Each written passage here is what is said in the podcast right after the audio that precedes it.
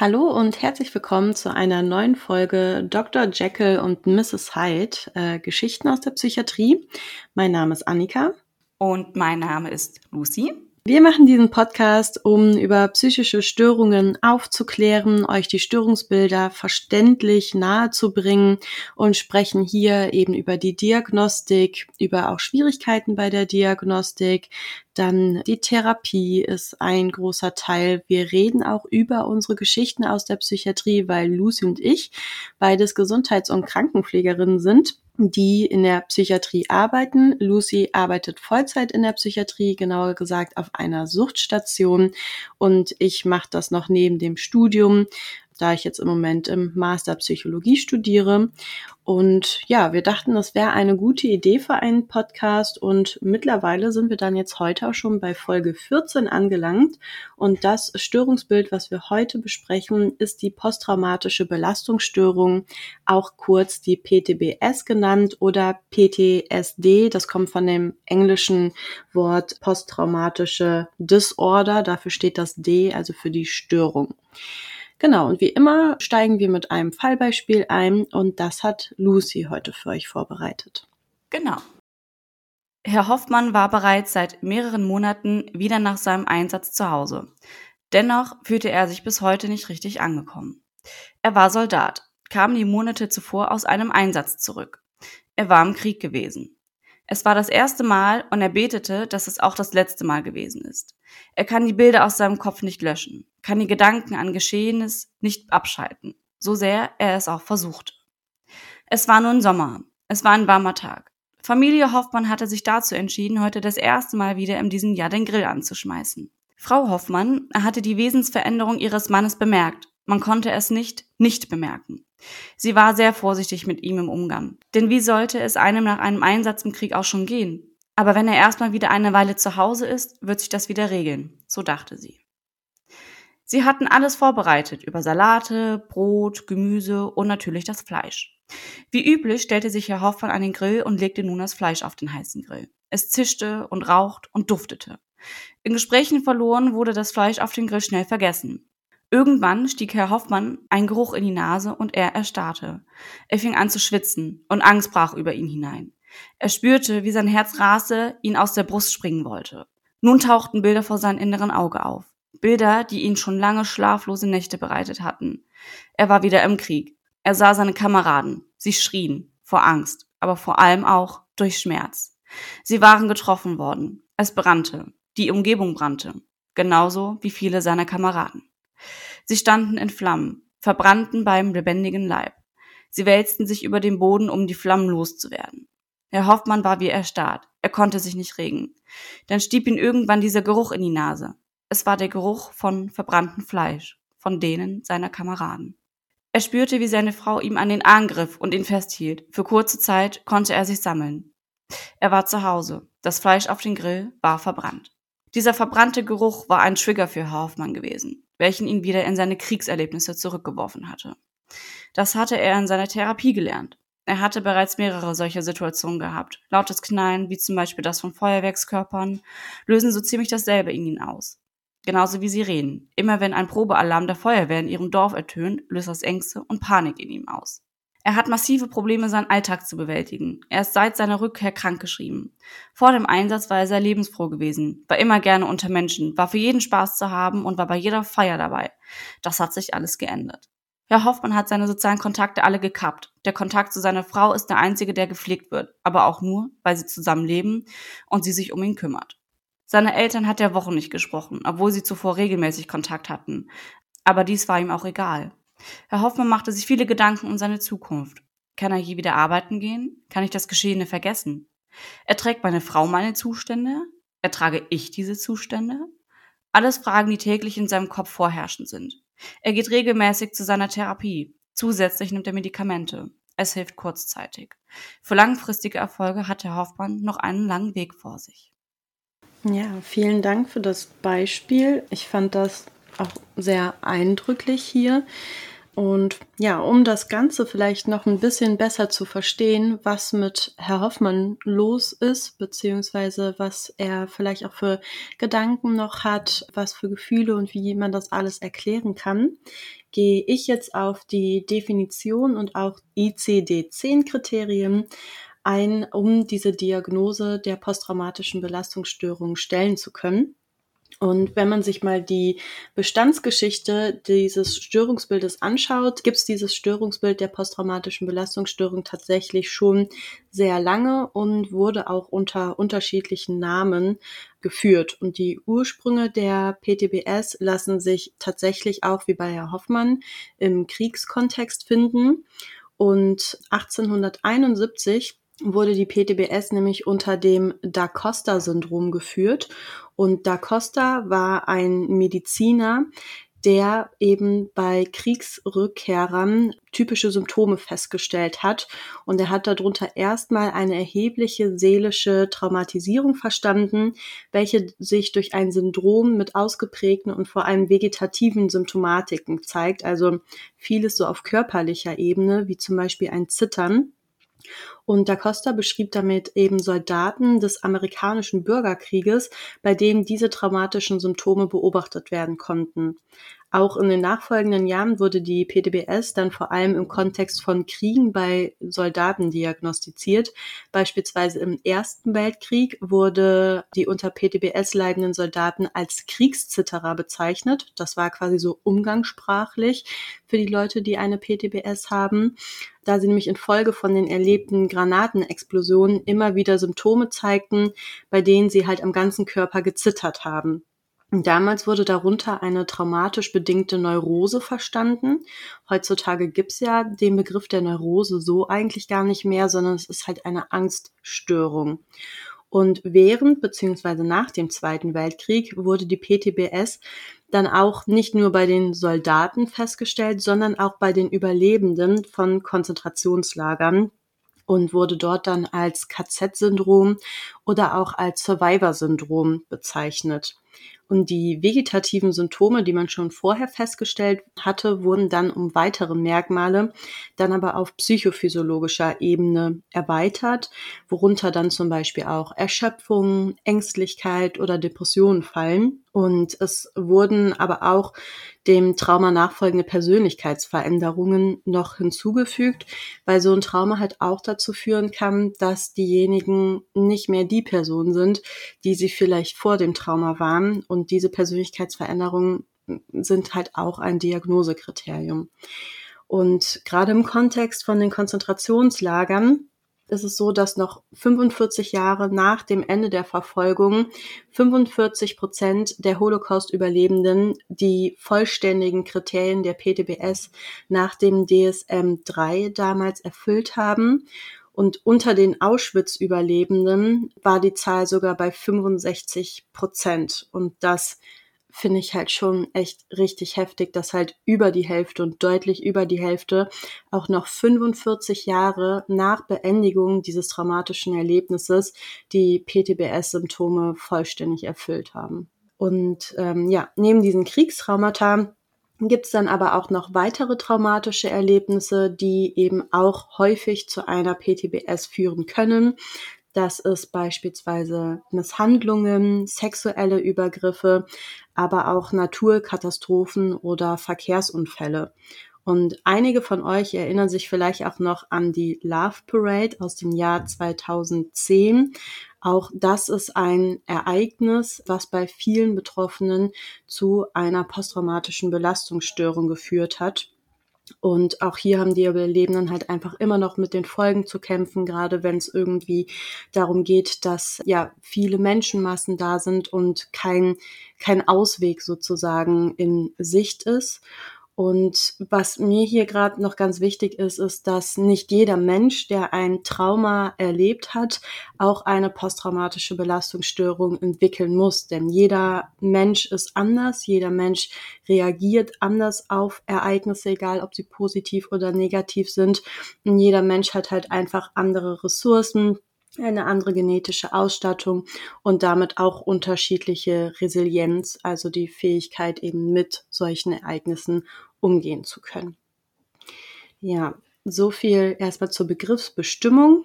Und wir sprechen ja immer vom ICD-10 und das ist halt hier in Deutschland eben der Katalog, sag ich mal, für Ärzte, wo eben feststeht, es gibt eine Erkrankung und diese Kriterien müssen dann zutreffen, damit dieses Störungsbild diagnostiziert werden kann. Und die PTBS ist eben im Kapitel F4 zu finden und ist damit den Angststörungen zugeordnet. Und genauer gesagt ist die PTBS unter der F43.1 geführt. Und entscheidend für die Diagnose ist, dass es im Vorfeld ein belastendes Ereignis gegeben hat, welches eine außergewöhnliche Bedrohung für die betroffenen Personen dargestellt hat. Und die Person in diesen Momenten quasi um ihr Leben fürchten musste und eine tiefe Verzweiflung gespürt hat. Das ist das erste Kriterium, das A-Kriterium. Wie lange dann das Ereignis angehalten hat, ist hier erstmal nicht wichtig sondern es ist wichtig, dass die PTBS eine verzögerte oder eine verlängerte Reaktion auf eben dieses belastende Ereignis ist und als lebensbedrohlich empfunden wurde. Das ist dann halt auch das nächste Kriterium sozusagen. Darüber hinaus gibt es dann eben noch vier weitere Kriterien. Das ist zum einen, dass eben anhaltende Erinnerungen oder das Wiedererleben der Belastung durch aufdringliche Nachhallerinnerungen stattfinden. Das können lebendige Erinnerungen sein, das können Bilder sein, die im Kopf entstehen oder auch in Träumen oder ein inneres Bedrängnis in Situationen, die der Belastung ähneln oder mit ihr in Verbindung stehen. Das nennt man auch Intrusionen oder Flashbacks, die eben durch Triggerreize ausgelöst werden. Das C-Kriterium ist dann die Vermeidung. Und hier geht es darum, dass eben solche Situationen oder Reize vermieden werden, die mit dem traumatischen Erlebnis in Verbindung stehen. Und diese Vermeidung der Situation und der Reize hat vor dem Ereignis noch nicht stattgefunden. Das heißt, da gibt es diese direkte Verbindung eben der Vermeidung und der Situation, die mit dem Trauma zusammenhängt. Dann gibt es noch das D-Kriterium und das ist ein Entweder-Oder-Kriterium. Das heißt, eins von beiden muss zutreffen. Es könnten theoretisch aber auch beide zutreffen. Die betroffene Person kann sich entweder an wichtige Aspekte der Belastung nicht mehr oder nicht mehr vollständig erinnern oder die betroffene Person zeigt anhaltende Symptome einer erhöhten psychischen Sensitivität und Erregung, wie zum Beispiel Ein- und Durchschlafstörungen, Reizbarkeit oder Wutausbrüche, verminderte Konzentrationsfähigkeit, Hypervigilanz oder erhöhte Schreckhaftigkeit. Und von diesen Symptomen müssen dann mindestens zwei zutreffen. Außerdem ist es so, dass die genannten Symptome innerhalb von sechs Monaten nach dem Belastungsereignis oder nach Ende der Belastungsperiode auftreten müssen. Das heißt, treten diese Symptome nicht innerhalb von sechs Monaten auf, dann ist es eigentlich nicht möglich mehr, die PTBS zu stellen. Wenn wir uns jetzt aber angucken, okay, was passiert denn vielleicht innerhalb dieser sechs Monate? Was ist, wenn ja schon vorher eine akute Belastungsreaktion einfach vorhanden ist? Und das ist dann eben eine akute Belastungsstörung, die eben alles unterhalb von sechs Monaten abfängt, aber innerhalb von vier Wochen auftreten muss. Und innerhalb dieser vier Wochen nach einem traumatischen Erlebnis treten dann die Symptome erstmals auf, verschwinden aber dann auch innerhalb dieser vier Wochen wieder. Das heißt, das ist so ein Monat sozusagen ist das Zeitkriterium. Und wenn es durch das Ereignis eine deutliche Persönlichkeitsveränderung eingetreten ist und diese dann mindestens zwei Jahre anhält, wird die PTBS in eine andauernde Persönlichkeitsveränderung nach Extrembelastung überführt. So nennt sich dann das andere Störungsbild. Das heißt, die PDBS hält quasi zwei Jahre lang an und hat zu einer Persönlichkeitsveränderung geführt, dann ist das eben die neue Diagnose, Anschlussdiagnose. Damit handelt es sich dann auch schon um eine Persönlichkeitsstörung, die dann unter der Kodierung F62.0 geführt wird. Und wichtig hierbei ist allerdings, dass die Persönlichkeit wirklich tiefgreifend infolge des Traumas verändert ist. Wenn die PTBS-Symptomatik zu einem Teil der Persönlichkeit wird, quasi als eigenständiger Teil existiert, eine Person also für längere Zeit über Stunden, Tage, Wochen oder sogar Monate das Trauma immer wieder erlebt und sich so fühlt, als wäre sie noch die Person, die sich quasi in diesem Trauma befindet und nicht mehr im Hier und Jetzt stattfindet, dann handelt es sich halt um eine dissoziative Identitätsstörung. Früher hat man das auch multiple Persönlichkeit genannt. Ist man heute eigentlich eher davon weg. Das ist aber etwas, was wir in einer ja, anderen Folge gerne besprechen wollen würden, was quasi die dissoziative Identitätsstörung ist. Aber es hängt auch häufig eben mit traumatischen Erlebnissen zusammen. Merkt euch also für die PTBS als Kernsymptome, dass eben sich aufdrängende Wiedererinnerungen stattfinden, Vermeidungsverhalten stattfindet und eine Übererregung bei den Betroffenen vorhanden ist und es eben außerdem ein Stressor von außen geben muss, der diese Belastungsreaktion hervorruft und auslöst. Das heißt, das Trauma kommt von außen und ist nicht dem Betroffenen ja widerfahren sozusagen um dieses Ereignis, kann eben klar als Trauma definiert werden. Und eine Subform, die es noch gibt, ist nämlich die PDBS bei Verkehrsverletzten. Die Symptome sind da recht ähnlich, aber es gibt halt eben genau bei diesen Erinnerungen und Träumen nochmal ein paar Unterschiede. Und beispielsweise ist es so, dass halt wirklich alle Erinnerungen sich natürlich auf den Unfall fokussieren und dass alles, was damit zu tun hat, eben so eine Erinnerung ausrufen kann.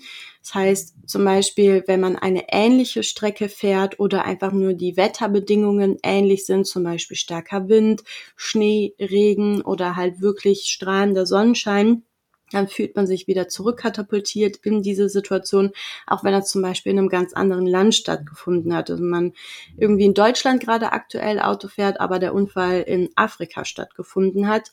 Dann der Jahrestag des Unfalls kann auch solche Erinnerungen hervorrufen, ein ähnliches Fahrzeug und auch tatsächlich Medienberichte über Unfälle. Und gerade bei Verkehrsverletzten ist die Quote der Albträume nochmal viel, viel höher als bei Personen, die ein anderes traumatisches Erlebnis ähm, wahrgenommen haben. Und noch dazu gibt's halt Wahrnehmungsstörungen, die wir jetzt gerade gar nicht in den ICD-10-Kriterien wiedergefunden haben. Und zwar ist es so, dass Objekte in ihrer Entfernung und Größe ganz falsch wahrgenommen werden. Und unabhängig davon, ob der Unfall irgendwie mit einem Auto oder mit einem Flugzeug war, ist es beispielsweise so, wenn jemand einen Autounfall hatte, dass er dann auch quasi in der Luft, wenn er mit dem Flugzeug fliegt, das Gefühl hat, dass andere Objekte viel, viel näher sind, als sie tatsächlich sind und immer dieses Gefühl vorherrscht, dass ein beinahe Unfall stattfindet. Und die sind dann natürlich ängstlich und angespannt und vermeiden sowas vielleicht auch gänzlich. Und die haben immer so Grübelzirkeln, wieso bin gerade ich jetzt mit dem Auto gefahren? Warum wurde gerade ich getroffen? Also warum trifft es halt mich? Und ja, das ist auf jeden Fall ein Unterschied zu den anderen PTBS-Symptomatiken. Und ja, ich hoffe, das hat nochmal einen anderen Blick für euch ja, wiedergespiegelt. Und neben dem ICD-10 gibt es ja auch noch das DSM-5. Das ist auch ein Klassifikationssystem für psychische Erkrankungen. Kurz nochmal, also das ICD-10 ist ein Klassifikationssystem für alle Erkrankungen, die es gibt, über Atemwegserkrankungen, Leber, Gehirn, was auch immer. Und das DSM-5 umschließt ausschließlich halt psychische Störungsbilder. Und grundlegend gibt es da nicht stark andere äh, Diagnosekriterien für die PTBS.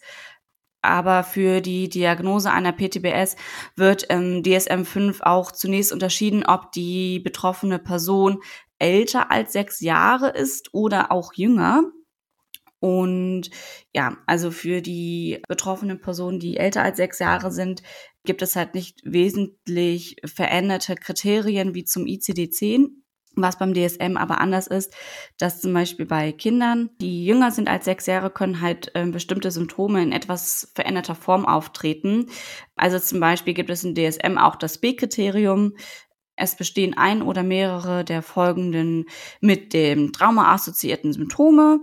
Und da gibt es fünf Punkte und da wird äh, etwas unterschieden. Und zum Beispiel Symptom 1 oder Punkt 1 sind zum Beispiel wiederholte, unwillkürliche und aufdrängende Erinnerungen an das traumatische Ereignis.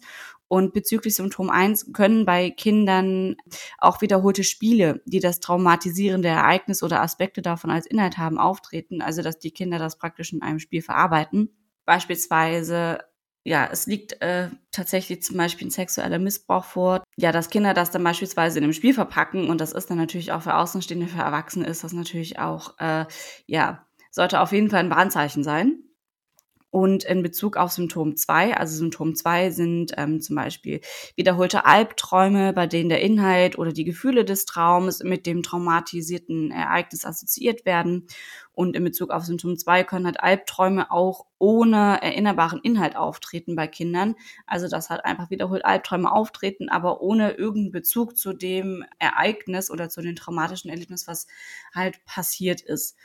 Und bei dem dritten Symptom, also das dritte Symptom, das sind dann zum Beispiel, zum Beispiel Flashbacks oder Dissoziationen, in denen sich der Betroffene so fühlt oder sich verhält, als ob das traumatisierende Ereignis halt wieder stattfinden würde. Und bei diesen Symptomen ist es bei Kindern auch so, dass die halt in dem Sinne halt kein Flashback haben, wie zum Beispiel jetzt in dem Fallbeispiel von Herr Hoffmann, sondern dass auch äh, bei Kindern auch ein äh, traumaspezifisches Nachstellen in Spielen erfolgt dass die halt in dem Sinne nicht so Flashbacks haben oder Dissoziation haben, wie das bei Erwachsenen auftritt. Und das sind halt eigentlich nur so die wesentlichen Unterschiede zum DSM-5. Und was noch ein weiterer Unterschied zum ICD-10 ist, also bei dem DSM-5 gibt es auch die Kriterien A bis G und ähm, die Kriterien, die von B bis E gehen, also diese Beschwerden. Das sind, ähm, also das sind jetzt auch nicht wesentlich andere Unterschiede, wie Annika eben im ICD-10 genannt hatte. Und da ist es halt so, dass diese im DSM-5 für die Diagnose einer PTBS mindestens für einen Monat andauern müssen. Dass also die Zeitspanne von den auftretenden Symptomen da halt, ja, relativ getaktet ist im Gegensatz zu dem ICD-10. also das waren jetzt so die wesentlichen Unterschiede. Also das unterscheidet sich nicht großartig, das ist aber auch ganz gut so. Und ich würde jetzt auch direkt anschließen mit ein paar epidemiologischen Fakten. Und zwar die PTBS, die tritt tatsächlich bei Menschen in jeder Altersgruppe auf. Und die Häufigkeit des Auftretens bei diesem Störungsbild ist abhängig vom Trauma. Beispielsweise 50 Prozent der Vergewaltigungs- und Kriegsopfer erleiden eine PTBS und bei Opfern anderer Gewaltverbrechen sind es beispielsweise in Anführungsstrichen nur 25 Prozent und Betroffene eines Verkehrsunfalls oder bei oder bei Erleiden einer Erkrankung wie einem Herzinfarkt oder einer Krebserkrankung entwickeln etwa 15 Prozent eine PTBS und unbehandelt droht auch eine Chronifizierung der Symptomatik. In der Gesamtbevölkerung besteht etwa weltweit mit landestypischen Unterschieden eine Wahrscheinlichkeit von etwa ein bis ca. 10 Prozent im Laufe des Lebens an einer PTBS zu erkranken. Und Tatsächlich ist es so, dass Frauen meistens doppelt so häufig betroffen sind wie Männer. Woran das genau liegt, das habe ich irgendwie nicht richtig rausfinden können. Also mir konnte das sich auch nicht erschließen. Manche haben sich das vielleicht hergeleitet mit dem Punkt, dass Frauen beispielsweise häufiger Opfer einer Vergewaltigung werden, es aber mich, mich da nicht erschließt, weil Männer häufiger in, als Soldat in den Krieg ziehen als Frauen. Das will jetzt nicht sagen, dass ich das jetzt so ein bisschen aufhebe, ein bisschen ausgleich, aber ich konnte leider nicht so genau zu finden, warum das so ist. Und tatsächlich gibt es leider auch eine sehr hohe Dunkelziffer. Viele suchen halt wegen Scham oder Schuldgefühlen keine Hilfe auf. Und die Prävalenz der posttraumatischen Belastungsstörung unterscheidet sich je nach Art des auslösenden Traumas. Und die höchsten Prävalenzraten finden sich bei Opfern bei sexueller Gewalt sowie bei den Opfern von Krieg, von Folter oder auch Vertreibung. Und nach sexuellen Gewaltdelikten, wie zum Beispiel halt einer Vergewaltigung, wird die Prävalenz der PTBS auf ca. 50 Prozent geschätzt. Und ähnliche Prävalenzraten werden auch für Kriegs- und Folteropfer berichtet. In Bezug auf die Lebenszeitprävalenz der PTBS zeigen sich regionale bzw. länderspezifische Unterschiede wie halt die gerade benannten auslösenden Traumata, insbesondere die Kriegsereignisse, je nach Region und auch Zeitepoche auch mit unterschiedlicher Häufigkeit auftreten. Und für Deutschland wird die Lebenszeitprävalenz der PTBS in einer Allgemeinbevölkerung auf etwa 1,5 bis 2 Prozent geschätzt. Und zusätzlich entwickelt ein großer Teil der Betroffenen neben der PTBS komorbide, depressive Störungen, Angststörungen oder auch eine Abhängigkeitserkrankung. Vielleicht gerade nochmal dazu, dass äh, Frauen häufiger erkranken. Mm, ich meine mich zu erinnern, dass wir das irgendwie im Studium kurz angesprochen haben. Und das geht so ein bisschen in die Richtung, ja, was man bei dir vielleicht durchhören konnte. Also es gibt halt so eine Hypothese, dass äh, Frauen einfach generell mehr kritischen Lebensereignissen ausgesetzt sind und dass ja generell bei Frauen sowieso die Wahrscheinlichkeit, dass sie irgendeine psychische Störung entwickeln, ähm, höher ist als bei Männern und das eben daran liegt, dass sie halt mehrere kritische Lebensereignisse haben. Also damit ist jetzt nicht direkt irgendwie eine Vergewaltigung oder sowas gemeint, sondern zum Beispiel, also es fängt halt schon damit an, dass Frauen halt ihre Periode bekommen, was Männer nicht bekommen. Das kann für ein Kind äh, auch ein kritisches Lebensereignis sein. Dann Frauen bekommen halt die Kinder und werden schwanger, was also nach dem biologischen Geschlecht Männer halt so nicht können. Auch das ist ein ja Ereignis, ein kritisches Ereignis, was Frauen halt einfach haben, was Männer nicht haben. Und das ist ja nicht nur, dass sie halt schwanger werden, so plötzlich und dann kommt plötzlich das Kind auf die Welt, sondern damit sind ja halt super viele Veränderungen verbunden, die halt stattfinden, die Männer nicht haben. Alles, was jetzt irgendwie mit, mit Einschulung anfängt, mit äh, Hochzeit und sowas, das haben Männer halt auch. Aber zusätzlich kommt bei Frauen dann eben noch andere kritische Ereignisse an top, so dass da so eine Art, man kann sich das vorstellen wie eine Grenze, die bei Frauen einfach ja schneller erreicht wird als bei Männern, weil quasi viel mehr Ereignisse sich immer weiter auftürmen können, als es eben bei Männern der Fall ist. Und man geht dann davon aus, dass diese kritischen Ereignisse auch auf äh, hormoneller Ebene und auch auf Neurotransmitter-Ebene ja bestimmte Mechanismen an, an äh, ich weiß nicht, wie man das sagt, also dass dadurch andere Mechanismen in Schwung gebracht werden sozusagen, die dann eben dazu führen, dass es weitreichende psychische Konsequenzen für eine Frau hat, so dass man zum Beispiel schneller schneller Stress erlebt, dass Stress schneller negativ erlebt wird, als es bei Männern ist und quasi alles nach dieser Hypothese auf der Basis dessen, dass Frauen mehrere kritische Lebensereignisse ähm, ausgesetzt sind, als Männer es sind. Interessant, sehr interessant.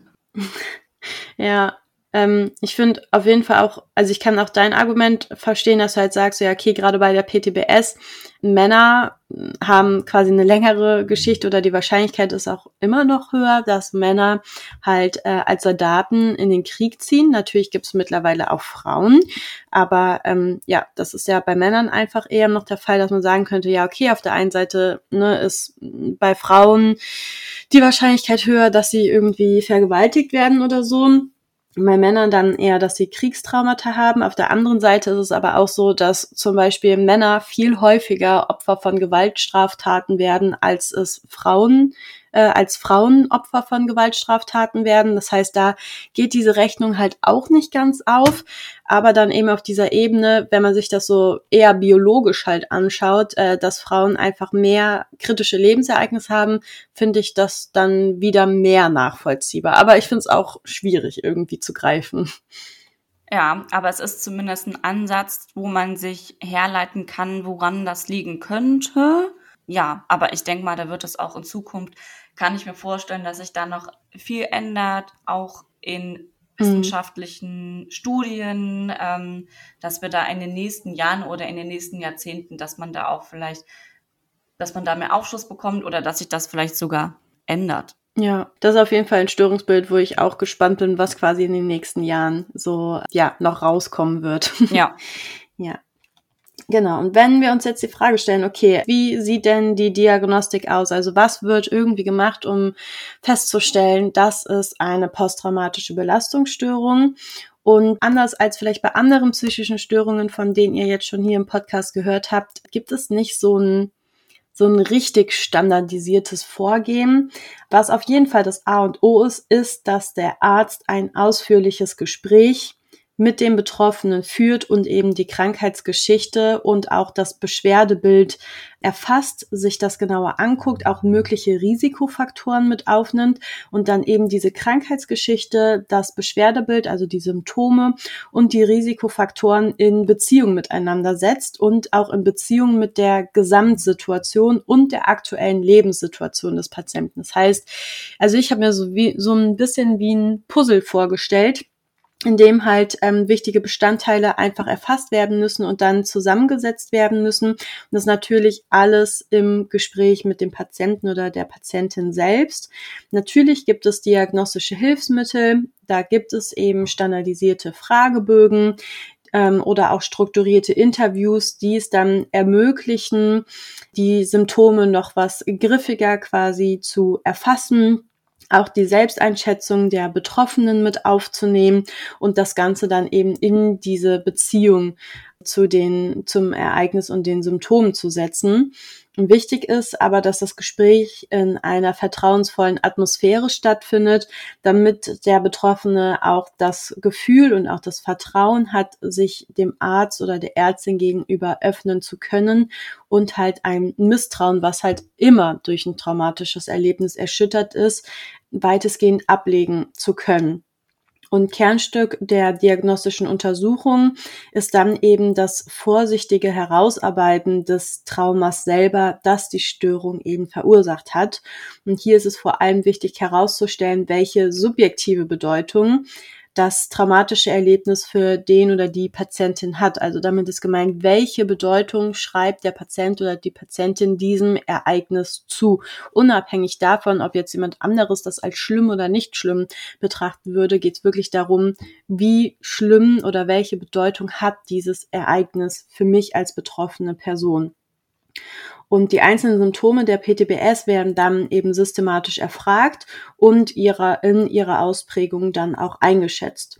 Und wie bei allen anderen Störungsbildern auch, muss natürlich Differentialdiagnostik betrieben werden, um zu klären, ob diese akute Belastungsreaktion auch von woanders her rühren kann oder auch andere Folgen haben könnte und ähm, haben diese Symptome zum Beispiel auch schon vor dem traumatischen Ereignis stattgefunden oder sind sie tatsächlich erst danach aufgetreten? Und es gibt halt ein paar Beispielfragebögen, die ich euch ganz kurz nur vorstellen wollte. Und da gibt's einmal um retrospektiv, also auch noch Jahre später und im Nachhinein eben festzustellen, ob eine PTBS auch schon damals quasi stattgefunden hat, beziehungsweise sich entwickelt hat, ist der Childhood Trauma Questionnaire. Das ist ein Selbstbeurteilungsbogen, um, ja, der dazu geeignet ist, zu erfassen, ob in der Kindheit retrospektiv Missbrauch und Vernachlässigung stattgefunden hat und das eben eine Traumaepisode war, die zu diesen Belastungsreaktionen geführt hat. Dann gibt es noch äh, den Harvard oder Harvard Trauma Questionnaire der erfasst Folter und Traumata und PTBS bei geflüchteten Personen. Das ist eine Kombi zwischen Interview und Fragebogen und orientiert sich insgesamt an einer Checkliste von Symptomen. Und dann gibt's noch die klinische PTBS-Skala auf Basis des DSM-4, also der Vorgängerversion des DSM-5. Und das ist ein eine Skala, die die Häufigkeit und Intensität der Traumafolgesymptome erfasst. Da geht es also nicht darum, quasi den Auslöser und die direkt damit verbundene Reaktion zu erfassen, sondern die Symptome in ihrer Ausprägung zu erfassen. Ja, und äh, gerade eben hatte ich ja schon mal angesprochen, was es vielleicht so für Hypothesen gibt, warum Frauen häufiger erkranken an einer PTBS als Männer. Und weiterführend würde ich dann jetzt auf Erklärungsmodelle eingehen, die erklären, warum ein Mensch eine PTBS infolge eines Traumas ausbilden kann. Das ist ein Modell, was ich vorstelle, und zwar ist das die Emotionsverarbeitungstheorie von Foa und Kosak beziehungsweise von Foa und Rothbaum ähm, aus dem Jahr 1998. Das hat aber immer noch Aktualität und es gibt in Fachkreisen momentan kein Modell, was quasi auf psychologischer Basis ähm, die Entstehung einer PTBS besser erklären könnte. Und ähm, es gibt natürlich aber neben diesem Emotionsverarbeitungsmodell auch ähm, rein biologische, neurobiologische, lerntheoretische oder psychosoziale Erklärungsmodelle. Und das Schöne an dieser Theorie ist, dass es eigentlich alle Aspekte ein bisschen miteinander vereint. Und in dieser Emotionsverarbeitungstheorie von Vor- und Rotbaum geht es eben darum, dass jeder Mensch ein Furchtgedächtnis besitzt, also ein Teil in unserem Gedächtnis, das vor allem dazu da ist, um angstvolle Erlebnisse abzuspeichern und diese auch wieder zu erinnern. Zentrales Merkmal der Emotionsverarbeitungstheorie ist, dass bei den betroffenen Personen in diesem Furchtgedächtnis fehlerhafte Verbindungen entstanden sind. Und diese fehlerhaften Verbindungen betreffen insgesamt drei Kategorien. Das ist einmal die Information, die Reaktion und die Bedeutung. Und in diesem Furchtgedächtnis sind dann fehlerhafte Be ähm, Verbindungen bezüglich der Information über das erlebte Traumata vorhanden. Das bezieht sich auf die Situation, vielleicht eine Person, die für das Trauma ver verantwortlich ist und alle Informationen, die eben mit dieser Situation oder mit der Person zusammenhängen. Wenn wir jetzt das Beispiel einer Vergewaltigung nehmen, ist es also der Vergewaltiger selber. Sein Geruch, seine Stimme, sein Aussehen.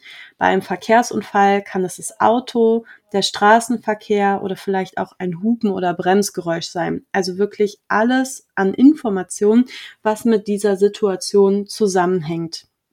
Des Weiteren gibt es dann in dem Furchtgedächtnis fehlerhafte Verbindungen betreffend der Reaktion der betroffenen Person. Das heißt, was ging der Person durch den Kopf? Wie hat die Person sich verhalten? Ist sie erstarrt? Hat sie geschrien? Hat sie sich verwirrt gefühlt oder inkompetent? Also alles, was sich auch auf das Erleben der PTBS-Symptomatik ähm, hier und jetzt wiederfinden lässt. Und die dritte fehlerhafte Verbindung betrifft die Bedeutung des bedrohlichen Stimulus und der eigenen Reaktion. Also wie bewerte ich den Stimulus und wie bewerte ich meine eigene Reaktion bedeutet das Trauma und die eigene Reaktion, dass man schwach ist, dass man nicht liebenswert ist, dass man nichts Besseres verdient hat und wurde die Situation als unkontrollierbar und gefährlich erlebt.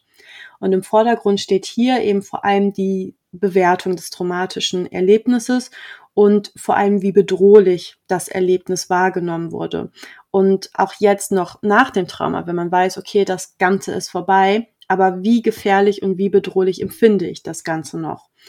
Und das Tückische hierbei ist, dass all diese Informationen eben nicht als Ganzes in unserem Furchtgedächtnis abgespeichert sind, sondern eben fehlerhaft. Und fehlerhaft bedeutet hier, dass die Erinnerungen in Bruchstücke, also wirklich kleine Bruchstücke, ähm, aufgespalten sind und eben nicht als Ganzes abgespeichert wurden.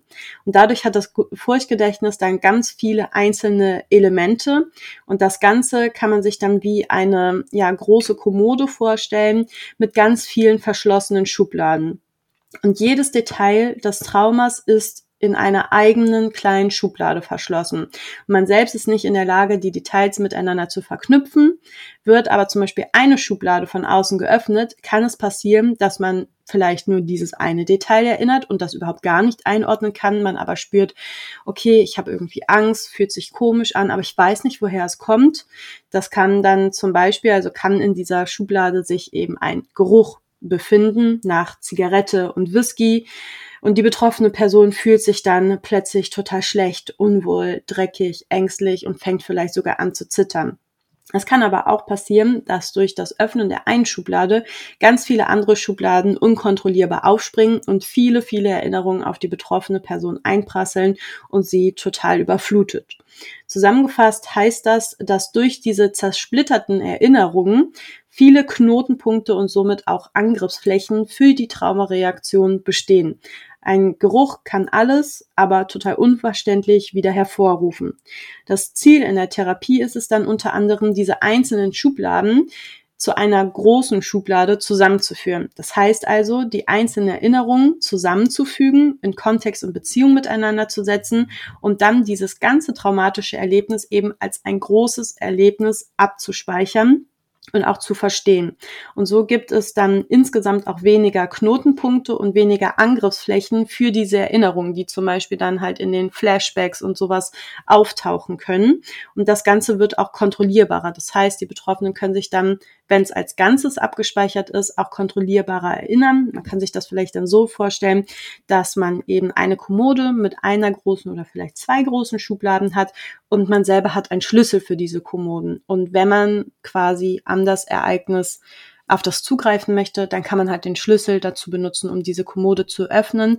Aber man muss nicht mehr Angst haben, dass verschiedene Reize, wie zum Beispiel ein Geruch oder eine Stimme, dazu führen, dass die ganze Kommode sich öffnet.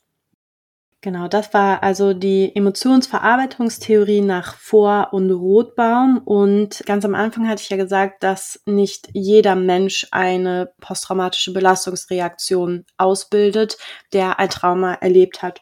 Und da gibt's halt verschiedene Risikofaktoren, die ich an dieser Stelle noch kurz, ja, auf die ich kurz eingehen möchte. Und das ist wie eigentlich auch immer, gibt es eben genetische und neurologische Risikofaktoren. Und man hat halt herausgefunden, dass Personen, die einen kleineren Hippocampus haben, eher eine PTBS entwickeln. Und der Hippocampus hat ja unter anderem die Funktion, unsere Erlebnisse und Emotionen abzuspeichern und diese auch differenziert quasi abzuspeichern und darauf zugreifen zu können. Da sind aber halt auch Emotionen und sowas, die mit abgespeichert werden.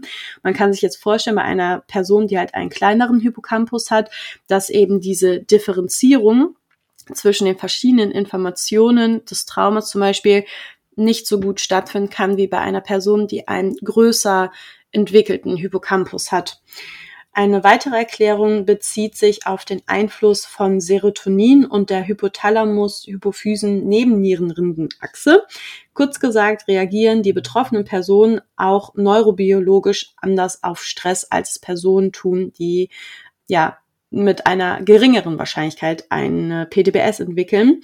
Und ein Trauma ist halt eben großer Stress. Und die Personen, die eh schon schneller und intensiver auf Stressereignisse reagieren, werden eben auch bei einem so großen Stressereignis wie einem Trauma eher darauf ähm, reagieren und halt entsprechende Schutzfunktionen, sage ich mal, der Psyche entwickeln, um damit umgehen zu können. Das heißt, man kann sich das so vorstellen wie so eine Schwelle auch wieder, die einfach niedriger gesetzt ist bei diesen Personen, als es bei anderen ist.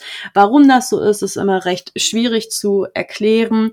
Man hat aber beispielsweise auch herausgefunden, dass Personen, die wirklich in den frühen, frühen Kindheitsjahren zum Beispiel sexuell missbraucht wurden, dass die tatsächlich Einbuße in der Entwicklung von neurobiologischen Strukturen haben, zum Beispiel ist es bei eben Kindern, die halt ja in den ersten drei bis fünf Lebensjahren äh, sexuell missbraucht werden, so dass der Hippocampus sich eben nicht richtig entwickelt. Man versucht sich das so zu erklären, dass der Körper oder die Psyche eben damit beschäftigt ist, ähm, ja, am Leben zu bleiben und es dem Kind zu ermöglichen, irgendwie am Leben teilzuhaben und dass dadurch keine Ressourcen mehr vom Körper vorhanden sind, um zum Beispiel den Hippocampus auszubauen oder um diese Stressschwelle ähm, höher anzusetzen. Und ähm, ja, das Traurige ist dann halt, dass diese Kinder das auch nicht mehr in den nächsten Jahren quasi aufholen können.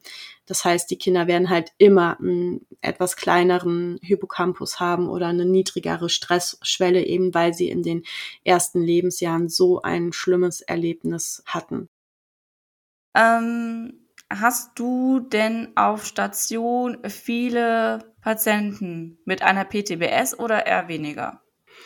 Ähm, eher weniger tatsächlich. Also ich habe, glaube ich, generell in FSJ, Ausbildung und jetzt erst drei Patientinnen und einen Patienten kennengelernt, die eine PTBS hatten, wobei ich dazu sagen muss, also es war immer PTBS plus dissoziative Persönlichkeitsstörung mhm. oder PTBS plus Depression. Und ähm, es war immer ja bei manchen relativ schwierig auseinanderzuhalten. Und ja, also es gibt einen Patienten, der noch gar nicht so lange her ist, dass der quasi da war. Das war ein Arbeitsunfall, den der hatte. Und zwar hat er irgendwie in einem Lager oder sowas gearbeitet. Und der ist dann unter so einem Kran oder Stapelfahrgestell gelaufen was einen riesigen Betonklotz transportiert hat und irgendwie ist er da drunter hergelaufen. Warum, weiß er auch nicht mehr. Warum ihm keiner Bescheid gesagt hat, weiß er auch nicht mehr. Der hat sehr, sehr wenig Erinnerungen generell an das Erlebnis und dann war es halt so, dass tatsächlich dieser Betonklotz mehr oder weniger auf ihn drauf gestürzt ist. Er hatte auch ähm, Brüche, äh, Prellungen, Quetschungen und alles Mögliche. Und ähm, bei dem hat das dann halt angefangen, dass er vor allem von diesem Ereignis geträumt hat, vor allem von diesem Moment, wo er gesehen hat, dass dieser Betonklotz ähm, auf ihn zukommt und er wusste, egal was er jetzt macht, er kann dem nicht ausweichen, dass er das Ganze halt nicht kontrollieren konnte. Und ähm, hatte dann halt da auch immer die Erinnerung, also dieses Bild, was sich immer auf ihn zubewegt hat, dass dieser Betonklotz auch auf ihn drauf fällt und weiß dann selber auch nur noch, dass er, also er hat sich selber schreien hören und ähm, weiß, dass er unheimliche Schmerzen gehabt hat und alles andere, daran kann er sich halt nicht mehr erinnern und er war dann bei uns letztendlich, weil er, also erstmal wegen Schlafproblem quasi, würde ich mir denken, das ist wirklich nett formuliert, einfach zu sagen, das sind Schlafprobleme, weil es ist ja viel, viel mehr, woher das Ganze rührt. Und genau, ich glaube, das ist so der einzige, der wirklich eine reine PTBS-Symptomatik bei uns diagnostiziert bekommen hat. Okay, ja. Also wir hatten also oder wir haben wirklich sehr viele Patienten bei uns mit einer PTBS, aber halt mit komorbider Störung, halt mit halt einer Abhängigkeitserkrankung, mhm. aber aufgrund der PTBS. Also, also wir haben eigentlich mindestens immer einen Patienten da, der eine PTBS hat tatsächlich. Ja. Krass. Mhm. Also viele, wir haben jetzt dieses Jahr auch relativ viele Patienten bekommen, die waren früher mal Soldaten gewesen, hatten mhm. früher schon eine PTBS diagnostiziert bekommen und durch den Ukraine-Krieg haben halt viele, ja, sich getriggert gefühlt, hatten dadurch Flashbacks und sind dann rückfällig geworden und sind halt durch diesen, ja, durch diesen Konflikt wieder halt komplett zurückgeworfen worden. Mhm. Davon hatten die dieses Jahr auch sehr, sehr viele Patienten und generell auch, ja, generell auch sehr viele, generell einfach Kriegstraumata. Wir haben auch einen Patienten, der war jetzt schon öfters bei uns, der hat auch eine PTBS, der kam auch, ja, hm, weiß jetzt, kriege ich jetzt nicht mehr ganz zusammen, aber auf jeden Fall war der Kindersoldat gewesen, hat mhm. ähm, mit, weiß nicht, nicht noch nicht mal mit zehn Jahren ein Gewehr in die Hand gedrückt bekommen. Und das war halt damals dann auch so, entweder du knallst die Leute ab hm. oder wir knallen dich ab, so hm. ungefähr. Hm der ist bis heute traumatisiert. Der meinte, der, mhm. ähm, ja, vielleicht Triggerwarnung jetzt an der Stelle, dass er halt auch, dass er halt mit, ja, als er ein Kind war, dass er Menschen getötet hat. Ne, damit mhm. kommt er halt nicht zurecht. Also wie auch, um mhm. Gottes Willen. Ne? Mhm. Jetzt kann man sich gar nicht vorstellen, dass du als Kind in den Krieg geschickt wirst, als Kindersoldat, mhm. dass du als Kind Menschen umbringst oder umbringen musst, weil dir sonst das Gewehr an den Kopf gehalten wird einfach. Mhm. Und das ist halt einfach eine Traumatisierung für den Rest deines Lebens. Mhm. Ja. ja, das ist schon echt, also echt richtig, richtig heftig.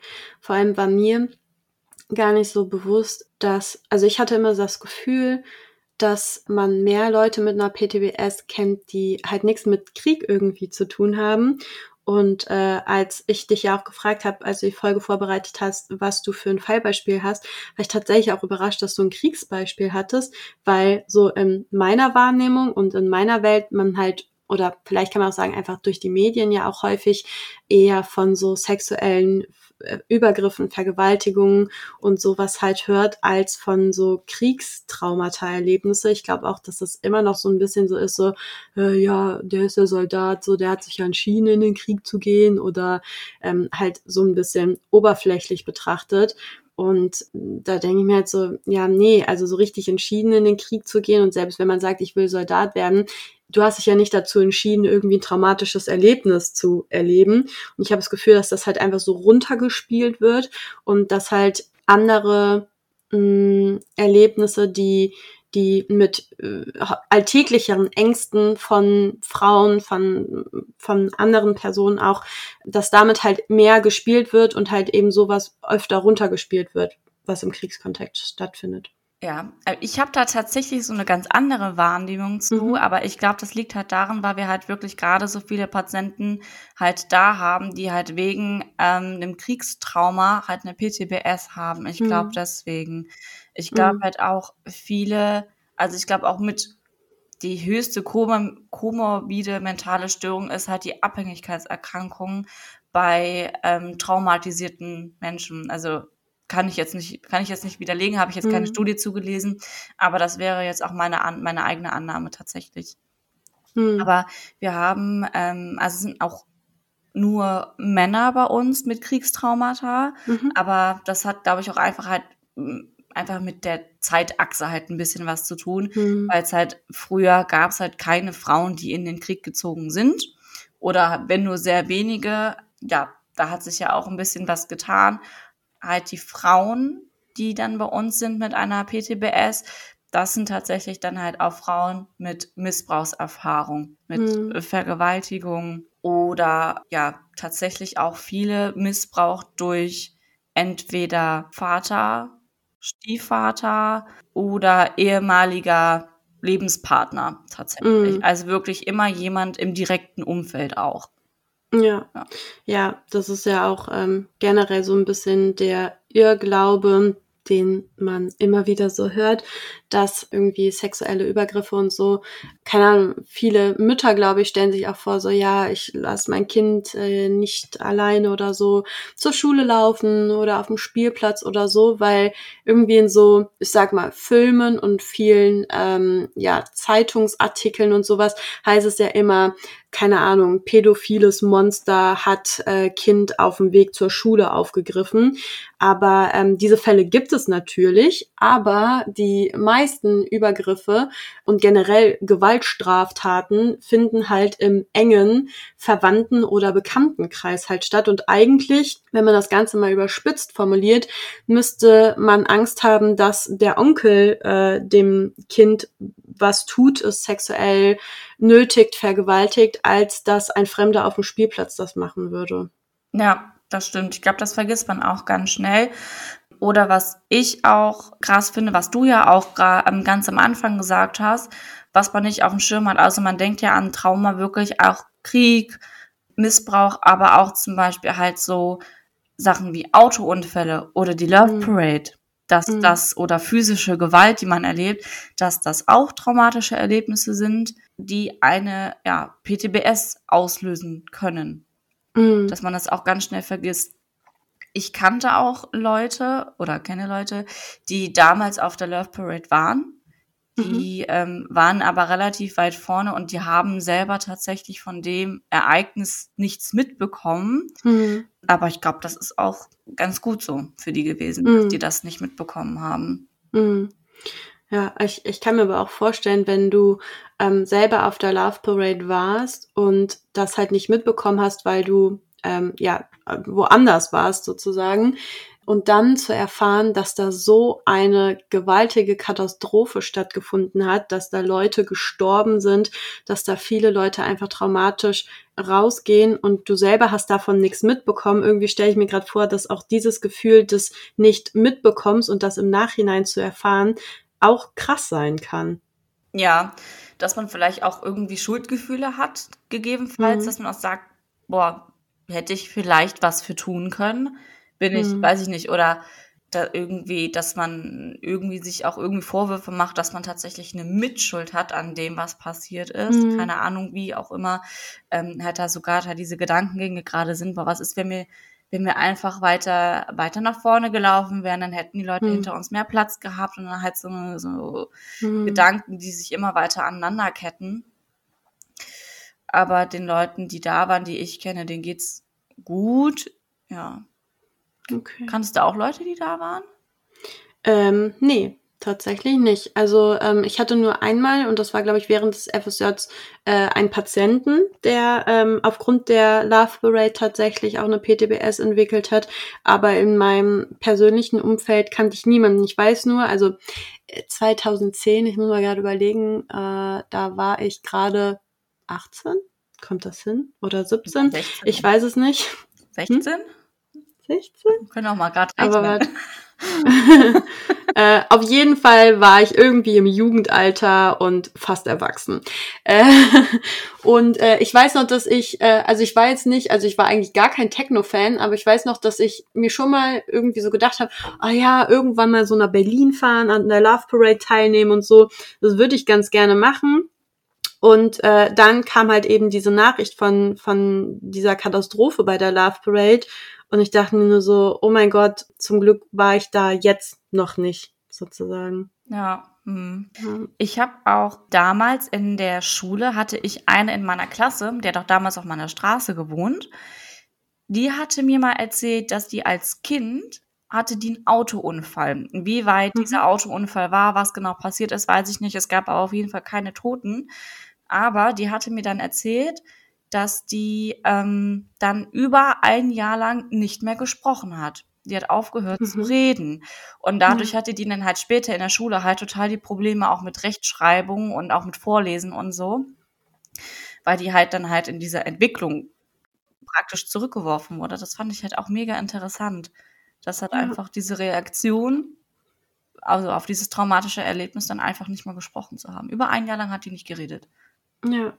Ja, das ist schon auch krass. Also generell finde ich auch, du hast das ja, ich glaube, beim DSM auch angesprochen, dass es ähm, ja extra Kriterien für Kinder gibt und das fehlt halt im ICD-10 häufig, äh, weil Kinder reagieren halt ganz, ganz anders. Also häufig ähm, haben sie halt noch nicht die sprachlichen Kompetenzen oder können nicht genauso reflektieren, dass das Gefühl jetzt gerade Angst ist. Und zum Beispiel auch bei der Depression hatten wir es, glaube ich, bei der Folge, ähm, wo ich auch erzählt habe, dass ähm, Kinder nicht diese typische Depressionssymptomatik haben, wie wir Erwachsenen das kennen, sondern dass das halt häufig damit anfängt, dass sie irgendwie einnässen oder dass sie sagen, sie haben Bauchschmerzen und so, weil sie die ja kognitiven und psychischen Auswirkungen gar nicht äh, so greifen können und das dann halt psychosomatisch wahrnehmen.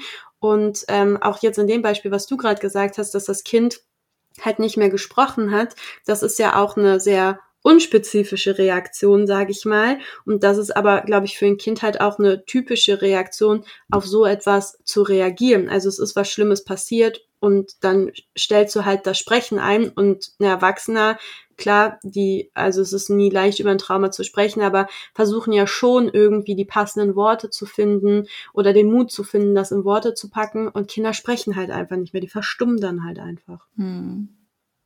Ja, es ist mega interessant, wie, wie reagiert wird, wie der Körper reagiert oder wie der Körper sich auch schützt.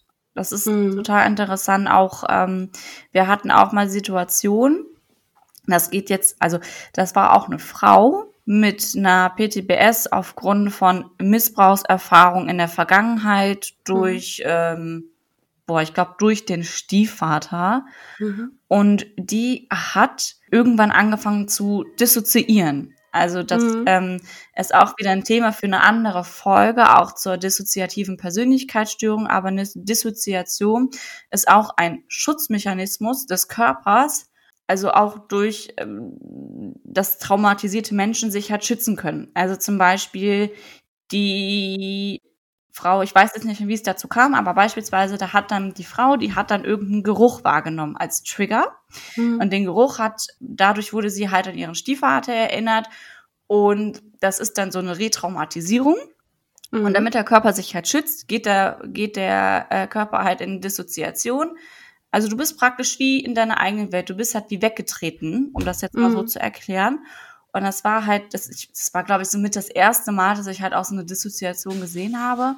Und das mhm. war halt total interessant. Also ich, also das Interessante ist halt daran, wie der Körper sich selber schützen kann für, mhm. gegen oder bei einem Trauma. Also du bist mhm. total weggetreten und du kannst dann auch nur durch äh, äußerliche Reize halt wieder zurückgeholt werden, wie zum Beispiel durch so ein bisschen ja, so Pitchen beispielsweise oder mhm. durch so einen starken Ammoniakgeruch oder so. Mhm.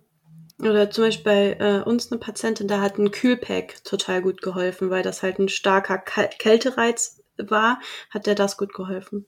Ja, das, das finde ich halt, ich finde es halt so interessant, äh, wofür wir auch, also was, was, wozu wir eigentlich tatsächlich alles in der Lage sind, wovon mm. wir mhm. gar nicht so aktiv irgendwas mitbekommen. Ja, ja, was für Prozesse da, also keine Ahnung, dann denke ich mir so, okay, wie kommt das irgendwie zustande, dass äh, solche Reaktionen, solche Schutzmechanismen so in deinem Körper quasi eingebaut sind, von denen du ja so gar nicht weißt, dass es die quasi gibt und die dann aber trotzdem greifen, um es dir zu ermöglichen, quasi zu überleben. Das ist halt schon einfach voll krass. Also so als, als hätte, also keine Ahnung, wenn es Gott oder sowas gibt, als hätte der irgendwie so daran gedacht, sowas einzubauen. Also wie kommt es dazu, ne? Ja, das total krass, ja. Ja, ja, vielleicht auch gerade nochmal zu dem, äh, was du gesagt hast. Also ich habe da auch eine Patientin, die halt ähm, PTBS hat, aber eine dissoziative Identitätsstörung darüber hinaus entwickelt hat, die halt auch im Kindesalter ähm, mehrfach von ihrem leiblichen Vater äh, missbraucht oder ja vergewaltigt wurde über viele, viele Jahre. Und da ist der Schutzmechanismus auch, was du erklärt hast, aber ähm, dass halt quasi, wenn es jetzt im Hier und Jetzt einen Trigger gibt, wie zum Beispiel Geruch, das war bei ihr auch so äh, Zigarettengeruch, dann, dann war sie quasi wieder dieses Kind, was diese Vergewaltigungen erlebt hat. Und du hast auch gemerkt, dass die halt wie das Kind gesprochen hat. Die Körperhaltung hat sich verändert, die Stimmlage und die Sprache hat sich verändert. Und in diesen Momenten, wenn quasi dieser Triggerreiz da war, dann war sie wieder dieses Kind von früher, was halt einfach vergewaltigt wurde. Und das ist so krass, weil sie ja heute eine erwachsene, gestandene Frau ist. Aber das ist dieser Schutzmechanismus von der Psyche im Zusammenhang mit dem Körper zu sagen, okay, dieser Geruch ist jetzt gerade da. Und um dein erwachsenes Ich jetzt zu schützen, bist du quasi wieder das Kind, was das damals erlebt hast, hat, weil dann bleibt das Trauma quasi bei dem Kind und nicht bei der erwachsenen Person. Und das ist einfach so krass, dass das stattfindet und dass das auf eine Art und Weise ja irgendwie funktioniert, auch wenn es nicht langfristig gesund ist. Aber es hält dich, es hat dich als Kind am Leben gehalten und im Hier und Jetzt äh, hält es deine, die erwachsene Frau am Leben. Das ist so, so unverständlich irgendwie. Ja, es, es ist total krass, ja. Wozu wir tatsächlich in der Lage sind, was der Körper alles machen kann. Mhm. Also, dass der, also wirklich so ein Überlebenswille herrscht. Mhm. Also, ja. Ja, deswegen finde ich diesen Namen ähm, Survival-Syndrom das finde ich richtig passend. Ja. Also Survival-Syndrom finde ich richtig passend, die Bezeichnung. Auf jeden Fall. Dann würde ich sagen, beenden wir an dieser Stelle ähm, unseren Erfahrungstalk. In der Folge zur dissoziativen Identitätsstörung, ähm, denke ich, werden wir an das Gespräch hier nochmal anknüpfen. Auf jeden Fall. Genau, dann mache ich jetzt auch mal weiter mit der Therapie. Und die Therapie für eine PTBS setzt sich aus verschiedenen Bausteinen zusammen. Um mit einer Traumatherapie beginnen zu können, muss die Stabilität des Betroffenen erstmal gesichert sein. In der sogenannten Stabilisierungsphase geht es primär darum zu erlernen, sich alleine aus einer Erinnerung eines Traumas und den damit verbundenen körperlichen und psychischen Beeinflussungserleben zu lösen und das erarbeiten Betroffene zusammen mit ihren Therapeuten. Das kann in Einzelsitzungen, aber auch in einer Gruppe stattfinden. Prinzipiell sollten alle Betroffenen zumindest eine Stabilisierungstechnik, wie zum Beispiel die sichere Ortübung, gut beherrschen und alleine einsetzen können, bevor sie mit der eigentlichen Aufarbeitung des Traumas beginnen. Weiter sollte gesichert sein, dass die betroffene Person sich in einem gesicherten und geschützten Umfeld befindet und weitere Traumatisierungen ausgeschlossen werden können. So wäre es in dem Fall von Herr Hoffmann. Er ist zu Hause in seiner gewohnten und sicheren Umgebung und befindet sich nicht mehr in einem Kriegsgebiet. Und weiter wäre aber auch zu klären, ob ein Missbrauchsopfer ausreichend geschützt vor dem Täter ist. Ist der Täter im Gefängnis oder auf freien Fuß? Besteht vielleicht sogar noch Kontakt zum Täter? Und je nach Situation kann dann auch zunächst ein Schutz vor weiteren Übergriffen das primäre Ziel der Therapie sein. Ebenfalls muss vor Beginn der eigentlichen Traumatherapie geklärt sein, ob sich die betroffene Person in einem stabilen körperlichen Zustand befindet. Denn eine PTBS kann auch mit körperlichen Symptomen wie chronischen Schmerzen oder auch Untergewicht bei Essstörungen einhergehen. Und langfristiges Ziel der Behandlung ist zwar die Besserung der körperlichen Beschwerden, Kurzfristig kann es aber bei Erinnerung an die traumatisierenden Lebensereignisse zu einer Verstärkung der körperlichen Symptome kommen. Die Betroffenen sollten sich deshalb darüber bewusst sein und auch darüber, dass dies allerdings nur eine vorübergehende Verschlechterung ist und für den langfristigen Heilerfolg oft äh, ja leider unumgänglich ist. Und in der Stabilisierungsphase werden mit dem Betroffenen verschiedene Stabilisierungsübungen erlernt wie zum Beispiel, wie gerade schon genannt, der innere sichere Ort. Ein Ziel ist die Erfahrung von Sicherheit und Geborgenheit dabei. Der innere sichere Ort ist ein mentaler Ort, der unter Anleitung erschaffen wird. Ähm, man kann zu jeder Zeit dorthin gehen, wenn man möchte, und man kann sich dort sicher zurückziehen. Es werden innere Helfer und auch sicherheitsgebende Merkmale darin erschaffen. Weiter gibt es noch die sogenannte Tresorübung. Und ja, das ist nur ganz kompakt gesagt. Alles Belastende wird in dieser Vorstellung in einem sicheren und verschließbaren Tresor aufbewahrt und ja sozusagen weggeschlossen. Und dann gibt es auch noch den inneren Beobachter. Der innere Beobachter ist der Aspekt in uns, der beobachten kann, was wir fühlen und denken. Und zwar direkt in dem Moment, wo wir die Gefühle und Gedanken ja wo die dann in uns auftauchen. Und wir können uns auch oder ein Ereignis aus unserem Leben aus der Sicht der ja, einer dritten Person erzählen. Neben dieser Aneignung dieser Techniken wird auch mit Psychoedukation gearbeitet. Die Psychoedukation haben wir hier im Podcast schon mehrmals erwähnt, aber ganz kurze Erläuterung. Hier wird das Störungsbild den Betroffenen und auch Angehörigen näher gebracht und verständlich gemacht. Betroffene lernen über Ursachen und Auswirkungen, klären Fragen zum Therapieverlauf und deren Ziele und das Verständnis des Störungsbilds ist wichtig, da Betroffene ihre Symptome oft als äh, fremd oder eigenartig sehen und auch oftmals ein Gefühl von Wertlosigkeit und auch Schuld haben. Und deshalb ist es wichtig, dass Betroffene lernen, warum sie so denken, warum sie so fühlen oder was mit ihnen gerade passiert. Ja, sind dann diese, ja, ich nenne es jetzt mal Rahmenbedingungen gegeben, so kann dann mit der eigentlichen Traumatherapie begonnen werden. Dafür wurden auch verschiedene traumabearbeitende Verfahren entwickelt, deren Wirkung zumeist auch wissenschaftlich gut evaluiert wurde. Die meisten dieser Verfahren beinhalten dabei Elemente der kognitiven behavioralen Therapie und der psychodynamischen Psychotherapie. Weiter gibt es aber auch noch traumabearbeitende Verfahren, wie zum Beispiel jetzt bitte, äh, ich versuche das jetzt hier alles richtig auszusprechen, ich gebe mir Mühe. Also es gibt einmal die psychodynamisch imaginative Traumatherapie nach Luise Redemann. Dann gibt es noch einmal die Eye Movement Desensitization and Reprocessing, kurz EMDR. Dann gibt es noch einmal das Imagery Rescripting and Reprocessing oder, oder auch kurz IRRT. Und dann gibt es noch einmal Testimony oder Narrative Exposure Therapy, kurz NET genannt, und dann einmal die Ego-State-Therapie. Ähm, eines dieser Verfahren will ich euch jetzt ein bisschen mehr erklären und ich habe mich dafür das EMDR, also dem Eye Movement Desensitization and Reprocessing entschieden, also zu Deutsch Desensibilisierung und äh, Verarbeitung durch Augenbewegung. Ich fand, das ist mal ein bisschen was anderes als immer nur Psychotherapie, jetzt in Anführungsstrichen. Diese Technik wurde ursprünglich durch Francine Shapiro entwickelt und war tatsächlich eher ein Zufall.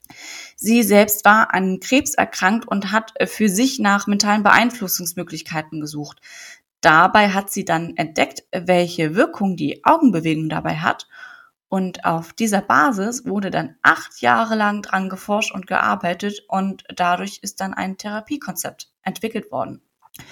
Hierzu hat sie dann acht Phasen der Behandlung unterschieden. Da haben wir einmal erstens die Anamnese und der Behandlungsplan. Und dabei geht es darum, dass ähm, ein Aufbau einer Therapeuten-Patienten-Beziehung stattfindet, die Einschätzung, ob genügend Stabilität gegeben ist und ein Behandlungsplan wird erstellt und besprochen. Die zweite Phase ist die Vorbereitungsphase. Dem Patienten werden dann verständlich Erklärungsmöglichkeiten über die Wirkungsweise der Methode äh, erläutert und vorgegeben. Und in der dritten Phase, das ist die Phase der Einschätzung. In dieser Phase soll der Betroffene ein Bild auswählen, welches für seine gesamte traumatische Erinnerung steht. Dann wird er gefragt, wie er in Bezug auf das traumatische Erlebnis gerne über sich denken möchte. Danach soll derjenige sich mit allen Sinnen auf das traumatische Bild einstellen und die dadurch ausgelösten Gefühle und Wahrnehmungen am Körper benennen. Dann wird das Ausmaß der subjektiven Belastung anhand von einer Skala von 1 bis 10 festgehalten und bevor es in die Desensibilisierungsphase geht, also die vierte Phase, wird nochmal eine Übung des sicheren Ortes, der Tresorübung oder der inneren Beobachter durchgeführt. Und der oder die Betroffene kann dann die Behandlung auch zu jeder Zeit beenden. Und dann geht's auch schon weiter in die Desensibilisierungsphase, die vierte Phase. Und die traumatischen Ereignisse werden so lange mit Hilfe von Augenbewegungen bearbeitet, bis der subjektive Belastungswert deutlich abgesunken ist. Wenn neue bildhafte Vorstellungen auftreten, bittet der Therapeut den Patienten, die Aufmerksamkeit auf das neu aufgetauchte Material zu lenken, also auf die neu aufgetauchten Bilder. Ablauf dabei ist, dass der Patient sich dann auf bestimmte Anteile der nicht ausreichend verarbeiteten Erinnerung konzentriert und gleichzeitig den Fingerbewegungen des Therapeuten mit den Augen folgt. Also die, die Finger werden dann äh, ja, einmal von links nach rechts vor dem Auge halt hergeführt. Dadurch scheint im Gehirn ein Informationsverarbeitungsprozess angestoßen zu werden, in dem für viele Patienten durch einfaches Verblassen der Erinnerung oder spontane assoziative Verbindungen eine rasche Entlastung spürbar wird. Grundsätzlich kann im Laufe der Augenbewegungsserien entweder ein kontinuierliches Distanzieren und Verändern von Gefühlen und Erinnerungen erfolgen oder es tauchen weitere Details zur Traumatisierung auf. Und alle bedeutsamen Erinnerungen werden so lange mit Augenbewegung bearbeitet, bis die Erregung abgeklungen ist. Und dann geht es weiter in die fünfte Phase. Das ist das Einsetzen von positiven Denkens. Nach der Stabilisierungsphase wird der Betroffene gebeten, eine positive Erkenntnis oder eine positive Kognition wiederzugeben und sich diese dann zusammen mit dem traumatischen Erlebnis vorzustellen. Durch weitere Augenbewegungen soll es dann zu einer Verankerung dieser positiven Kognition kommen. Und dann geht's rüber direkt in die sechste Phase die Überprüfung der Körperempfindungen. Also positive Körperempfindungen werden durch Augenbewegungsserien verstärkt. Und dann geht's auch über in die sogenannte siebte Phase, die Abschlussphase. Und die, durch diese positive Vorstellung wird der Betroffene darin unterstützt, wieder einen Zustand mit inneren Gleichgewicht zu finden. Und dann haben wir noch die letzte Phase, die Phase der Neubewertung.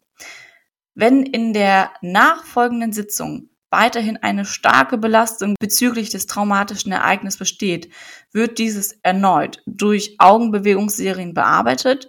Weitere traumatische Ereignisse sollten erst bearbeitet werden, wenn das zuvor fokussierte Ereignis nicht mehr als bedrohlich eingestuft wird.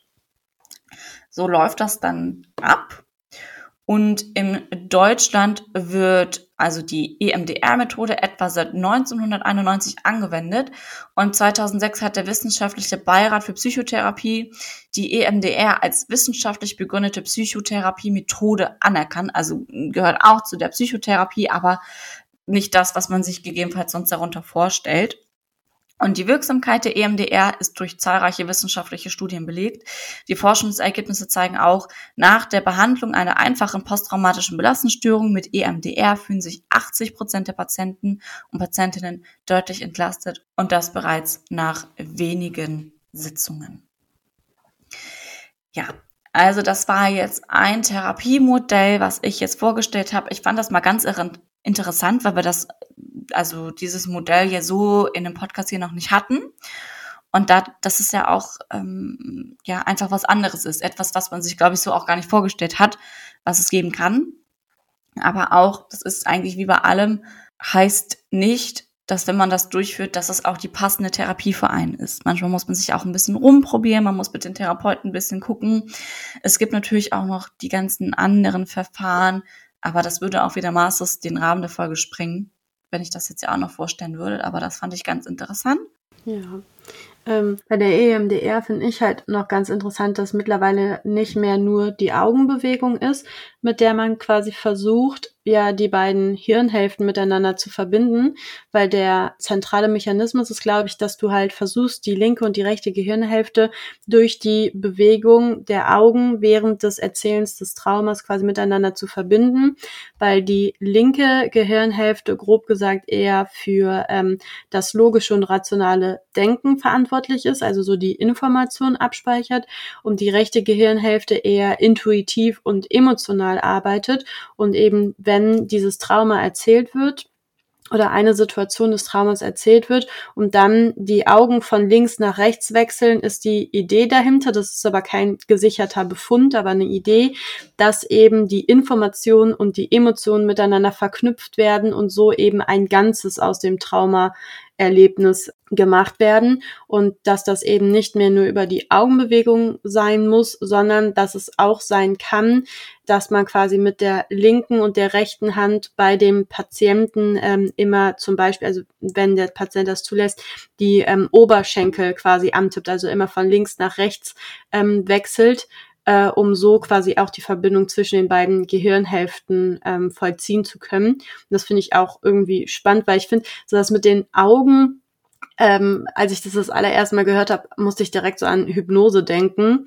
Und ähm, aber die Vorstellung, dass es nicht über die Augen laufen muss, sondern auch mit anderen Körperteilen funktioniert, ja, hat mich so ein bisschen von der Hypnose quasi wieder weggeführt. Ja, das stimmt. Das ist eigentlich ganz gut beschrieben. Das hat tatsächlich echt, äh, echt etwas von äh, ja, so einem Hypnoseverfahren tatsächlich. Ja. ja. Aber ähm, ja, sehr, sehr spannend und ich finde es sehr cool, dass wir das auch mal hier darstellen konnten.